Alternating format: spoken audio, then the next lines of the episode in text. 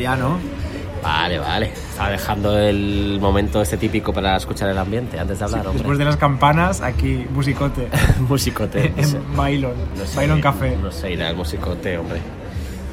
Son las ocho y media, las siete y media En la comunidad canaria. en la comunidad canaria y estamos sentados con una copita de vino delante, la de Bernardo está vacía ya y la mía casi casi Es que todo el mundo sabe que yo bebo rápido. bebe muy rápido. Todo el mundo lo sabe esto. Nuestros amigos lo saben. bueno, vale. Besos. Gracias. David, Ali, L. ¿Veis cómo bebe rápido? Easy, Johnny. Bueno. Jolly, Vero. ya.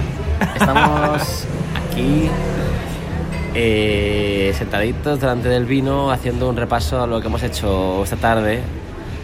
eh, que ha sido muy agradable, la verdad. Ha sido visitar unas cuantas iglesias, tres iglesias. ¿Tres? No más. Cuatro. Hemos Cuatro. visitado cinco iglesias. Esta tarde, cuatro. No. Cinco. Porque hemos entrado en una que no estaba prevista. Luego lo vamos a Ah, decir. vale, es verdad. Bueno, lo último que hemos hecho, y estas son las campanas que habéis escuchado, ha sido entrar a Santa María en Trastevere. ¿Qué te ha parecido, Bernardo, tu primera vez allí? Bueno, yo no estoy seguro de si había entrado en Santa María en Trastevere o no. Sé que en la plaza había estado, pero creo que la última vez que vine a Roma, que estuve en el Trastevere, la iglesia estaba cerrada, no lo recuerdo bien. Hoy ha sido el momento en el que he visto más clara la unión entre la Roma clásica y, el Renacimiento y el Barroco, el rescatar esos elementos, esas ruinas literalmente, que es lo que pasa en Santa María in Trastevere, ¿no? Esos restos de columnas, de fustes, de capiteles, para hacer un templo cristiano. Y lo, lo ves desde la entrada hasta la nave principal, donde están las columnas, ¿no?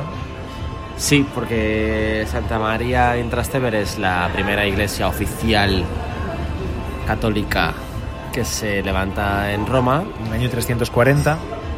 Exacto. Se levanta ya ante sobre un edificio que ya existía anteriormente, del siglo IV, si no me equivoco. en el siglo IV y además cuenta la leyenda, hemos leído que en el 38 antes de Cristo ahí surge una fuente de aceite que predecía No sabemos si La oliva aparición o de- virgen extra. la aparición de Cristo o de palma, no, evitad el aceite de palma, queridos amigos. No, eso sí que no. y bueno, efectivamente se construye esta primera iglesia oficial en Roma. Además, es la primera también que se va a dedicar a la Virgen María.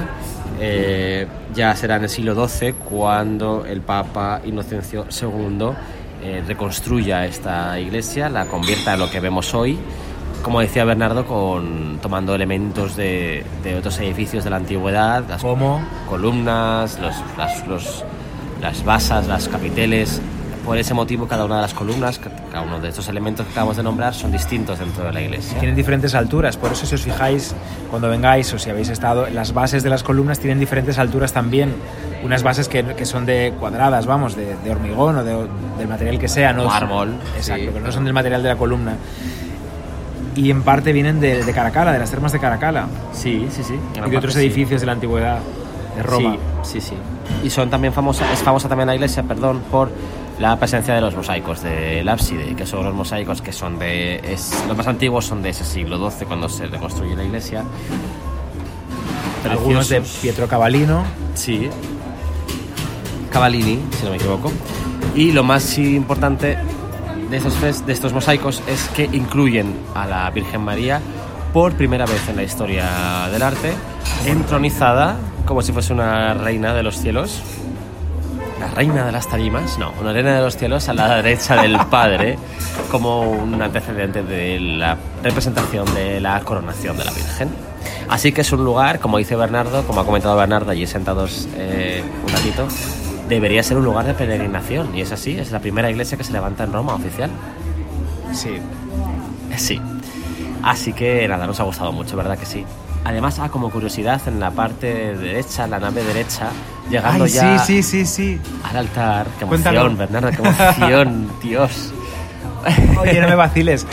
Nos da emoción, de verdad, verlo en ahí. una hornacina de la derecha, como si fuese tras, tras, tras, unas, tras unos hierros que lo cierran, conservar unos elementos de martirio de santos y de mártires cristianos de, de, pues de, de principios de, de la Sí, el otro día vimos elementos también un poco de tortura, pero en otro sitio que ya os contaremos. De autotortura. Ah, sí. Bueno, pero en este caso era elementos de martirio y están allí guardaditos y eso no tiene Unos ninguna pedrolos enormes y una cadena. Sí, no tiene ningún tipo de, de de- cartela ni nada que lo indique, pero somos muy listos y sabemos que es eso. Como no leemos nada.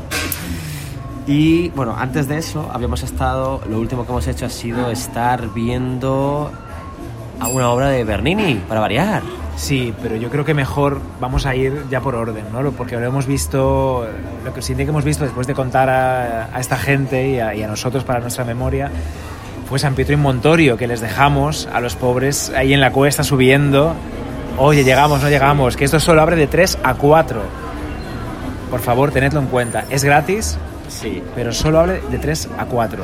Y nos ha encantado, evidentemente. No solamente, lo primero que hemos hecho ha sido entrar a ver el templete de Bramante que construye en el año 1500, 42422. Sí, 1502, perdón. Y eh, Él llega a Roma en 1499 y en 1502 recibe el encargo de- para, para hacer ese, ese templete que está en una iglesia, San Pietro, San Pietro in Montorio, que encargaron construir los reyes católicos. Sí, Nuestros nuestros reyes nuestros católicos. reyes católicos, efectivamente. Eh, como la iglesia, que era más antigua originalmente, se, se regía por la orden franciscana, relacionada mucho con España, bueno, pues los reyes católicos eh, son los que ayudan a la construcción de este nuevo templo y, por supuesto, los que encargan, o a través de los cuales se encarga Bramante eh, este templete. Hoy es, si no nos equivocamos, la Academia de España eh, en Roma. Quizá también la embajada, no tengo claro, he leído algo de ello allí, pero no estoy seguro. La visita es muy rica porque tiene un montón de nuevos textos, cartelas que te explican toda la presencia de los franciscanos, de España, de los reyes católicos, de la construcción del edificio, de Bramante, pantallas, accesible además para... Es que funcionan, que no ocurre en todas partes aquí. accesible para menús válidos y llegan hasta allí, no sé cómo, pero eh, luego una vez dentro ya es totalmente accesible. Y el templete es maravilloso. Un edificio clásico donde los haya que marca un antes y un después en la historia de la arquitectura que Bramante construye siendo muy consciente de lo que está haciendo, basándose totalmente en la teoría del arte, en las escrituras de Vitruvio y de otros teóricos de la arquitectura, para crear un templo que ocupa exactamente el lugar en el que teóricamente eh, fue crucificado San Pedro. Aunque se supone que no es verdad que fuese ese lugar. Hoy se cree que no es verdad, pero en ese momento se pensaba que sí. Exacto. Entonces se señala ese sitio con la construcción de este pequeño, pequeñísimo eh, templo o templete, que es un templo pequeñito, Que está en un patio muy pequeño también. En realidad el templo es pequeño, pero fuerte, robusto, y está en un patio pequeño, Sí, que nunca se llegó a terminar, ¿no? Nunca se llegó a realizar de acuerdo a las ideas de Bramante porque nunca llegó él a materializarlas en un plano definitivo, pero sí el templete en sí.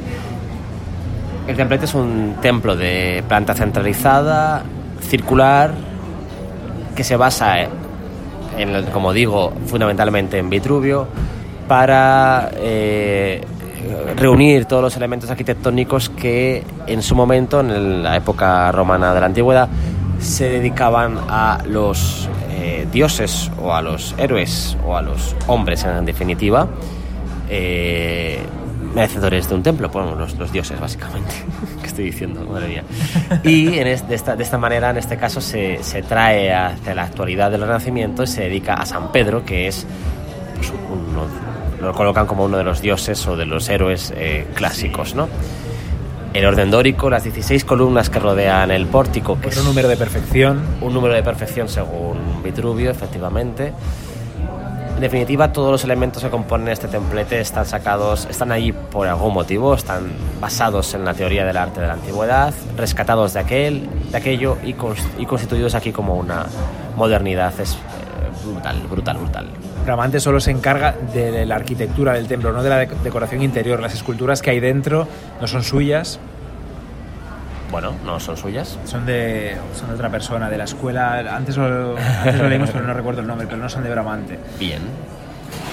Y Otra cosa que quería decir es que aunque si subís, aunque no podáis acceder, si no, está, si no es de 3 a 4, se puede ver desde fuera el templete. Que nosotros no lo sabíamos, pero hay una, una puerta con una verja que te deja ver el templo desde fuera. Sí. A todo esto hemos estado prácticamente solos allí, excepto por un grupo de españoles que ha llegado, ha puesto el himno de España a sonar en el móvil y se ha puesto a cantar. Muy tremendo todo. Por lo demás, hemos estado prácticamente solos. La iglesia también es muy interesante. Incluye una capilla pintada al fresco por Sebastiano del Piombo, una flagelación de Cristo genial, con una perspectiva espectacular. Y además incluye una serie de capillas, entre ellas la funeraria de los del Monte, que son aquellos cardenales que tienen que ver con Caravaggio y sobre todo con la Villa Giulia de las que hablábamos ayer. Sí, hablaremos más de los del monte seguramente. Sí, un capítulo para ellos, yo creo, sí. Bueno, después hemos ido a ver a Santa Cecilia, ¿no? Sí. Hemos bajado, hemos parado en una fuente a beber y hemos entrado a la iglesia donde están tanto los restos de Santa Cecilia como la escultura de Stefano Maderno Sí. de Santa Cecilia. Que, ¿En qué momento la hizo? Todo esto que tengamos en cuenta que estamos hablando del Trastevere, son iglesias que están entre ellas separadas como máximo a 15 minutos andando, o 10, Sí. y que es una visita muy interesante, de verdad, todas juntas, eh, una tarde, recorrerlas, Trastevere. Maderno hace la Santa Cecilia en el año 1600 y la modernidad de esta escultura radica principalmente en que lo que hace Maderno es copiar exactamente, pasar al mármol, la posición en la que se halló el cuerpo de la santa en una catacumba aquí de Roma. La santa que teóricamente, según la leyenda, o según las escrituras más bien, eh, fue frita en aceite, no murió ante este castigo y finalmente fue decapitada. Por eso la escultura es una escultura muy sencilla, pero que plasma un dramatismo brutal porque exactamente es muy natural y muestra exactamente la postura en la que la santa fue hallada, con la cabeza cortada, girada hacia atrás y las manitas juntas, casi como si fuese un Agnus Dei, un, cordero de Zurbarán. De hecho, si veis la postura del Agnus Dei de Zurbarán, nosotros hablábamos hace poco de eso en Madrid. Yo no conocía esta, Santa Cecilia y es una postura muy parecida al, Cordero de Dios, al Agnus Dei de Zurbarán, el que tiene Santa Cecilia atada a las manitas. Es muy delicada, es un cuerpo delicado, retorcido, no se le ve la cara. De hecho, la escultura seguramente no tenga cara porque incluye la base de mármol también. Y el efecto al verla es como si estuviera en su tumba, solo que el frontal de la tumba está abierto y tú la puedes ver. Está baja, debajo del, debajo del altar, en la parte de abajo del altar, y te pide arrodillarte delante para verla. Totalmente. Estábamos casi solos en la iglesia. Había solamente un par de chicas más viendo a Santa Cecilia y es una visita que se puede hacer tranquilamente y muy a gusto. Después de eso hemos ido a ver a la beata Ludovica Albertoni que hizo Bernini en el año 1670-71, si no me equivoco, en una iglesia San Filipo... ¿San Filipo qué? San Filipo... San, San Francesco Aripa. Pues eso, San Francisco Aripa. Está en el Trastevere, en una zona nada visitada, está completamente vacío de gente por todos lados. Una iglesia muy pobre. Una iglesia muy, muy, muy pobre, aunque algún día fue algo muy grande, porque hay grandes tumbas, grandes monumentos, pero la iglesia hoy en día es muy pobre, no tiene prácticamente nada en buen estado, excepto la capilla donde está este Bernini, que hemos visto solos todo el rato. Solos completamente. más. Una capilla en la que Bernini vuelve a aplicar lo que ya había puesto en práctica fundamentalmente en la capilla de la Santa Teresa de, eh, de la El éxtasis de Santa Teresa. la iglesia de Santa María de la Vitoria. Aquí vuelve a aplicar esos, esos recursos teatrales con la- el uso de la luz natural para iluminar a la santa, con una santa de mármol que representa el momento de la muerte, aunque se mezcla en realidad el momento de su éxtasis, una santa que está teniendo placer físico además del espiritual, de nuevo como ya había hecho con Santa Teresa, y en este caso el espe- el espectador no es tanto la familia como ocurría en el caso de Teresa, sino que eh, son unos angelitos que coloca allí y que están mirando con cara de estupor lo que está ocurriendo. Sobrepuestos allí en un, en un lienzo que hay Sí. De otro autor y están las cabecitas de los ángeles que observan a, a la Beata Ludovica. La escultura es maravillosa, Fantástica, tiene un movimiento con luz natural, tremendo. De nuevo, parece que esté respirando Sí. y que está parece, que esté, jadeando. parece que esté moviéndose. totalmente. Es muy íntima. Merece la pena muchísimo venir a verla porque es eso. la además, estás prácticamente solo. Muy bien. Y ahora nos vamos a ir a cenar Sí, nos hace falta hoy ya. una pizza Y otro vino. y otro vino. Ya hablaremos mañana. Chao.